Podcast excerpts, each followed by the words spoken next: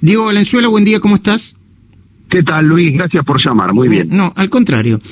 Eh, eh, esto es algo de lo que me hago cargo yo, ¿no? El rey de la demagogia dice que los intendentes son demagogos. Eh, obviamente ahora vamos a analizar el tema como corresponde, pero Sergio Berni, que se la pasa, a mi entender, con videos, con anuncios, sin hechos concretos, vendiendo humo, acusa a los intendentes que dicen o que quieren comprar Tyser de demagogos. Pero ¿por qué quieren comprar Tysers y ¿Por qué las intendencias y no el gobierno de la provincia, Diego Valenzuela?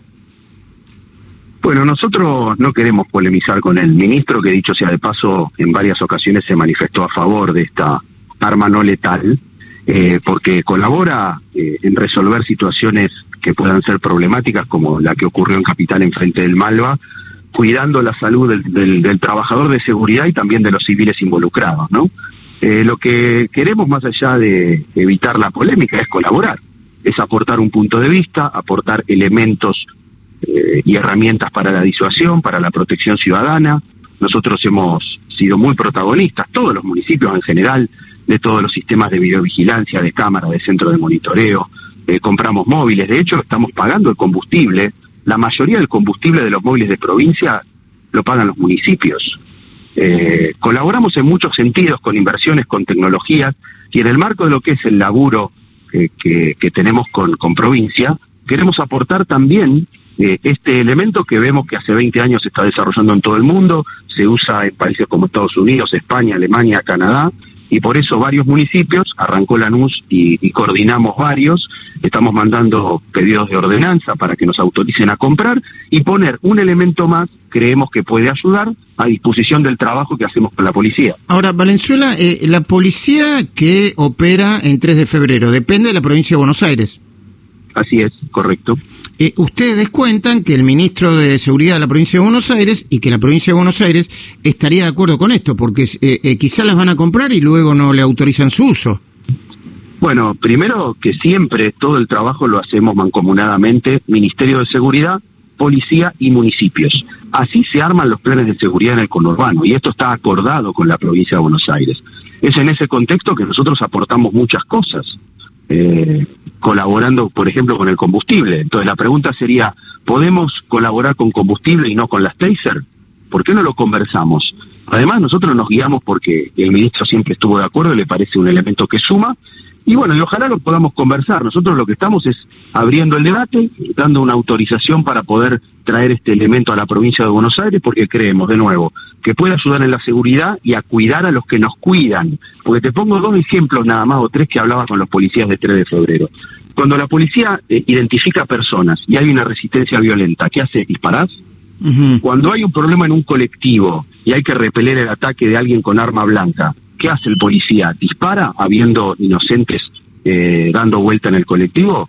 Eh, al revés, evita lastimar a inocentes. O un caso de violencia de género con arma blanca.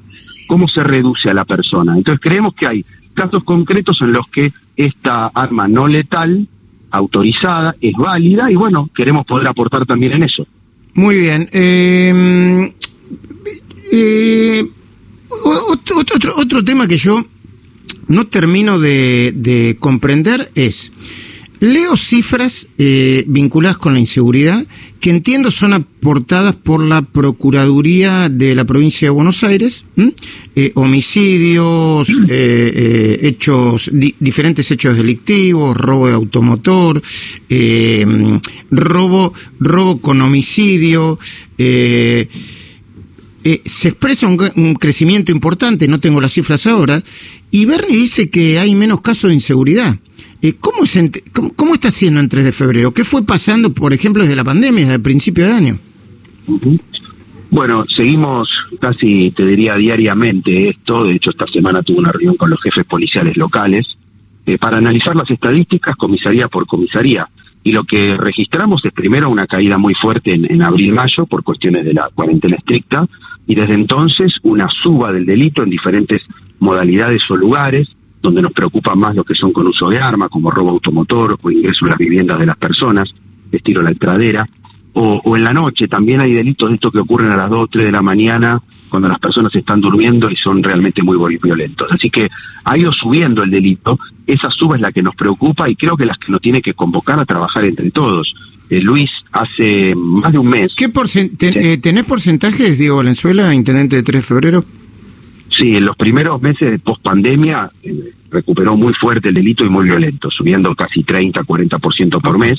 Y ahora tenemos subas, que son menores, por mm. supuesto, pero están recuperando el nivel de delito eh, previo a la pandemia. Y, bueno, lo que queremos es que esto no crezca. Mm. Yo lo que te iba a decir es que hace más de un mes, Luis, que se anunció un plan de seguridad del presidente con todos los intendentes del Gran Buenos Aires, con los ministros de seguridad, con el gobernador. A mí me tocó estar en Merlo y eso fue el 4 de septiembre y todavía estamos esperando novedades de esto. Y es muy importante que ese recurso que se anunció lo podamos volcar a más móviles, a más cámaras, a diferentes iniciativas que tienen que ver con la protección ciudadana. Lo que estamos intuyendo, y ojalá que esto se destrabe pronto, es que la provincia de, de, Buenos Aires, probablemente algún sector de la provincia y de la gestión pública, no quiere que seamos los intendentes los protagonistas de algunas de estas inversiones, pero ese fondo surge una parte para provincia y una parte para municipios. Esperamos que esto se destrabe pronto porque lo necesitan nuestros vecinos, Luis. Última, ¿cómo está el tema de la pandemia? ¿Qué se puede hacer y qué no se puede hacer el 3 de febrero?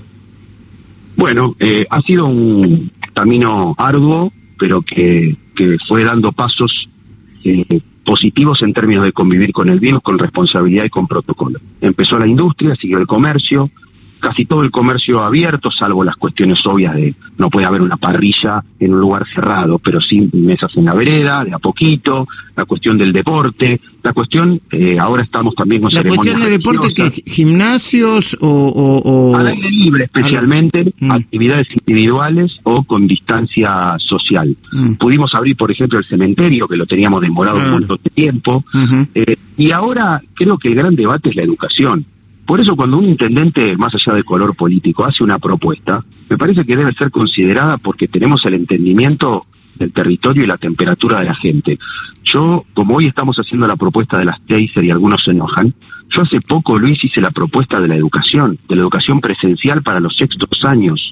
No podemos seguir teniendo este tema como tabú, en todo el mundo buscan la manera de convivir con el virus en, en, lo que es la educación gradualmente y viendo la situación sanitaria. Cuando lo propuse se enojaron y hoy ya es un debate nacional y parece que el ministro de Educación está habilitando esto en las provincias, en buena hora, pero diríamos, en lugar de enojarse ante una propuesta, me parece sentarse a conversar.